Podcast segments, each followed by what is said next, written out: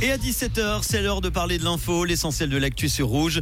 C'est avec Alessia Meroula. Bonjour Alessia. Bonjour Manu, bonjour à toutes et à tous. Grosse frayeur au gymnase de Marcelin à Morges ce matin. Une alarme lumineuse et sonore s'est déclenchée dans l'établissement. Il s'agissait d'une alarme spécifique avertissant de la présence d'un tireur actif dans le bâtiment. Alarme qui s'est déclenchée suite à un dysfonctionnement selon un message envoyé aux parents d'élèves. La police a été dépêchée sur place mais n'a pu que constater la fausse alerte. Depuis dimanche et pour un mois, la prévention et la lutte contre le cancer du sein sont mises en avant. Parmi les nombreuses actions de la traditionnelle opération Octobre Rose, un carac pour la bonne cause. Dans ce cadre, près de 100 boulangeries romandes vendront cette pâtisserie qui troquera son verre habituel pour le rose.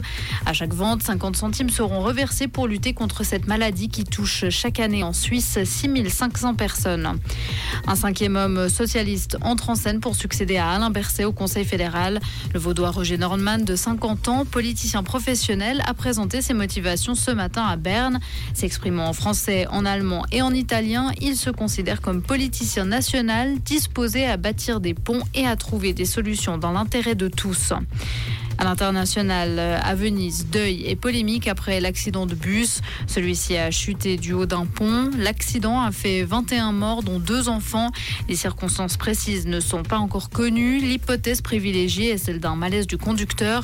Mais cette tragédie relance la polémique sur l'état souvent déplorable des infrastructures en Italie. Puis en mot de sport avec l'Espagnol Marc Marquez qui quittera Honda en fin de saison. On parle bien sûr de motocyclisme. C'est ce qu'a annoncé euh, aujourd'hui Aujourd'hui, l'écurie japonaise, le contrat du sextuple champion du monde de MotoGP expirait pourtant un an plus tard.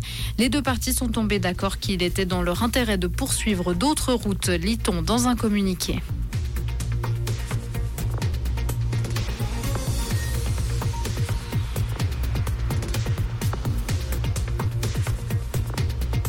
Merci beaucoup. J'avais un petit problème de micro. Tout va bien.